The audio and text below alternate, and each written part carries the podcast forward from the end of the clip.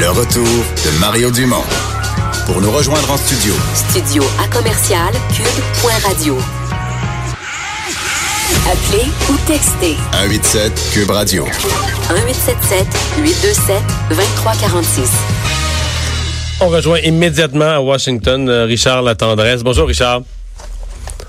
Salut Mario. Bon, euh, si on essayait de résumer cette euh, journée aujourd'hui, journée un peu folle là, qui a commencé avec le, procureur général qui a voulu s'adresser aux médias avant même que le, texte, les 400 pages du rapport soient connus. C'est quand même assez fascinant à ce moment-là, Mario. Quand tu penses que ah, on attend ce rapport-là depuis des semaines et en réalité, depuis deux ans, depuis que l'enquête a été mise sur pied, on sait qu'il y a 400 pages qui vont nous tomber dessus d'une minute à l'autre. Et euh, le procureur général, donc le, ministre de la Justice de Donald Trump, décide, lui, euh, de euh, donner son avis sur ce qui s'en vient et de mettre en contexte comment le président émotivement sent par rapport à ça. C'était d'ailleurs, tu vois, le, moment, moi, qui spontanément m'a marqué la façon dont euh, le, encore une fois, le ministre de la Justice de Donald Trump, non pas tant le ministre de la Justice des États-Unis, mais de Donald Trump dans ce cas-ci, le présente comme une victime de toute cette enquête-là. Alors ça, c'est déjà, ça a déjà été le moment. Puis finalement, à 11 heures, on a mis la main sur le rapport. 400 pages, deux grands volets, un sur la collusion, l'autre sur l'entrave à la justice.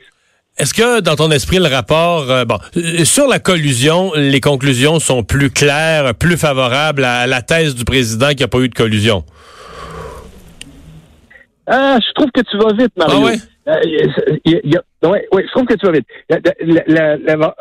Il faut aller dans le détail. ce qu'on ce qu'on voit dans ça, c'est qu'il y a eu des contacts très clairs et des échanges très directs entre des membres de la campagne de Donald Trump des Russes et des intermédiaires.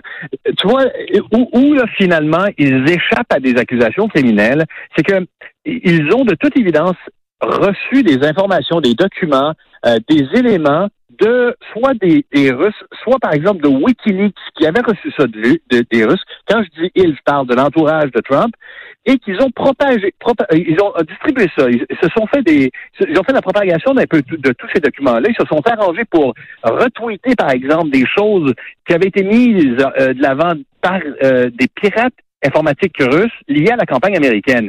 Le, la, seule raison pourquoi ils échappent au pire, c'est que ce, n'est pas eux qui ont, euh, qui ont piraté euh, le, par exemple, le site euh, du euh, Parti démocrate, du, la, la, campagne de Hillary Clinton. Alors, si ça avait été le cas, là, effectivement, on aurait vu ça comme le piratage qui aurait été commandé à des Russes par la, campagne de Trump. Mais ils ont quand même reçu ces informations-là.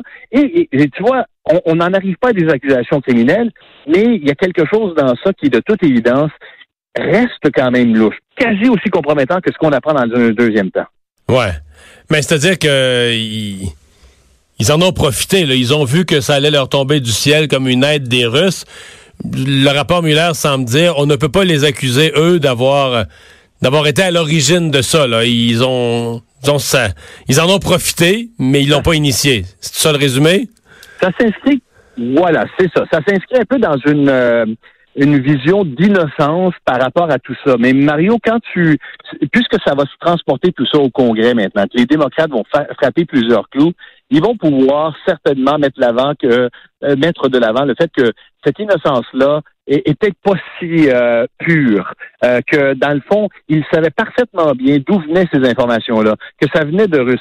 Tu sais, je veux dire, au pire là, c'est peut-être pas criminel, mais c'est certainement pas, c'est certainement pas patriotique ce qu'ils ont fait là, parce qu'ils se doutaient. Ils auraient dû avoir le réflexe quand tu lis le rapport, en, en recevant des informations des Russes, auraient dû avoir le réflexe d'informer la FBI en disant c'est clair que des Russes, il y a une puissance étrangère, il y a un pays qui essaie de se mêler de notre campagne euh, politique, dans notre campagne présidentielle, et, mais ils ne l'ont pas fait. Et, quelque part, il y a quelque chose de sinon criminel, certainement non patriotique dans tout ça.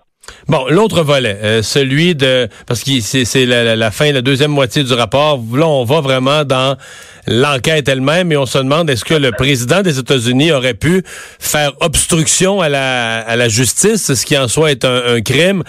Euh, le, le, rapport conclut pas que des accusations doivent être portées, mais il conclut pas non plus qu'il n'y a pas eu faute là. Absolument. Là, dans ce cas-ci, là, c'est c'est quand même assez fascinant de voir la façon dont euh, Robert Muller écrit tout ça. Il souligne très clairement, lui, que s'il avait pu exonérer euh, Donald Trump et son équipe de toute culpabilité par rapport à ça, il l'aurait fait, mais il ne peut pas en arriver à cette conclusion-là. Et, il s'appuie sur dix épisodes, il appelle ça comme ça, mais on peut appeler ça dix incidents ou dix moments où le président Trump ou Donald Trump a essayé clairement de faire dérailler Mario, de perturber, de nuire à l'enquête de Robert Mueller. Et, ces épisodes-là, ça va là, du limogeage de James Comey, ou encore le président qui met de la pression sur Jeff Sessions, qui était son ministre de la Justice à l'époque, pour qu'il revienne sur sa décision de se récuser dans cette enquête-là pour pouvoir le défendre. Ou encore, la demande de faire preuve d'indulgence à l'égard de Michael Flynn. Tu te que Michael Flynn avait dû démissionner parce qu'il avait menti sur les contacts avec les Russes. Le simple fait que le président ait demandé qu'on soit, euh, généreux à son égard, c'est étrange. Donc, il y a ces dix épisodes-là peut-être qu'un à un, ce sont des incidents qui sont liés à des intentions totalement innocentes. Mais les dix ensemble, Mario, ça devient pas mal moins justifiable. Malgré tout, William Barr regarde tout ça et il conclut il n'y a pas de volonté criminelle dans tout ça. Ce qui est intéressant de relever là, c'est que dans tous ces épisodes-là, il y a une tentative du président de s'en mêler. Et ce qu'on s'aperçoit, c'est que les efforts du président de faire entrave à la justice n'ont pas réussi. C'est carrément ce que Robert Muller souligne, parce que d'autres au sein de son équipe ont refusé d'exécuter ses ordres. Alors, suis-moi bien, Mario. Le, le, le, le, procureur spécial, Robert Muller, enquête sur des tentatives du, président Trump, des tentatives évidentes du président Trump de stopper l'enquête. Par exemple, il ordonne à, l'avocat de la Maison-Blanche, Don McGahn, de faire en sorte qu'on limoge, il, lui donne l'ordre qu'on limoge Robert Muller.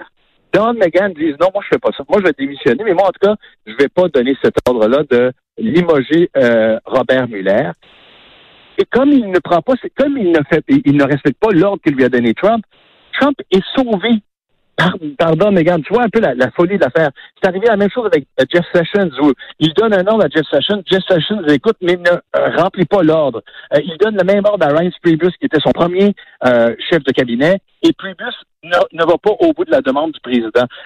Le, le rapport, finalement, ultimement, nous dit que le président a été protégé contre lui-même par son entourage.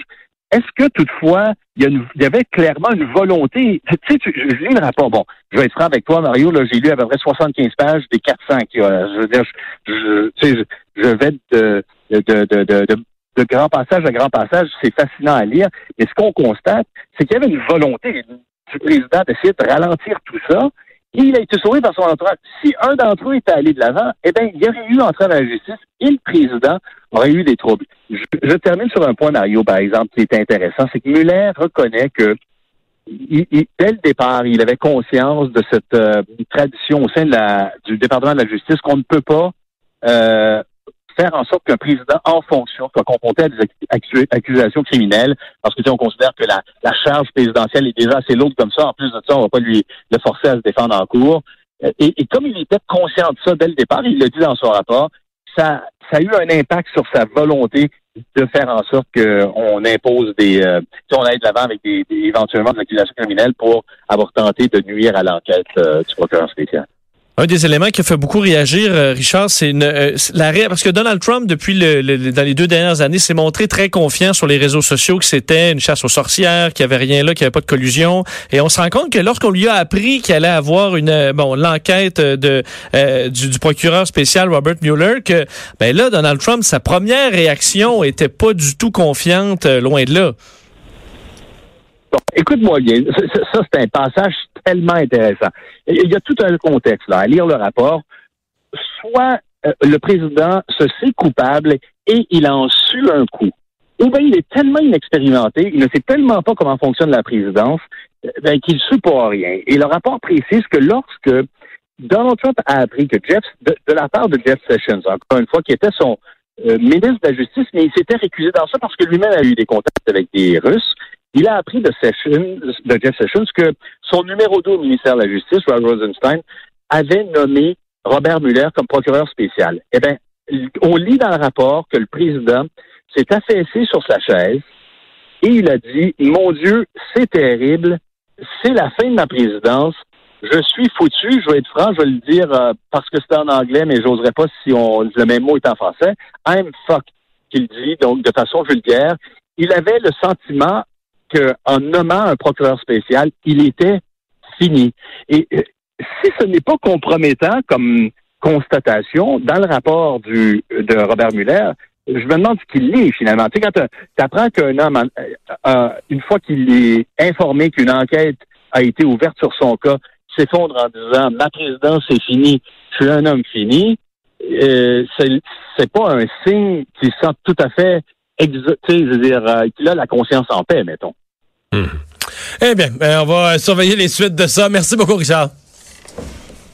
Ça fait plaisir, Mario. Je veux juste te dire, par exemple, puisqu'on va juste, si tu me permets, laisse-moi glisser un dernier petit mot parce que je suis tu me rejoins à la Maison-Blanche, puis j'écoutais euh, Kellyanne Conway, sa, euh, une de ses conseillères les plus proches, il y a quelques minutes à peine, puis elle disait elle-même, c'est certainement le plus beau jour depuis son élection, ici à la Maison-Blanche, et elle a conclu son commentaire en disant, avec ce rapport-là, on peut, on peut estimer que sa réélection est une affaire réglée. Juste te dire le mood oh. au sein de la, la Maison-Blanche de Donald Trump, on a le sentiment là, que ce rapport-là est extrêmement positif pour lui.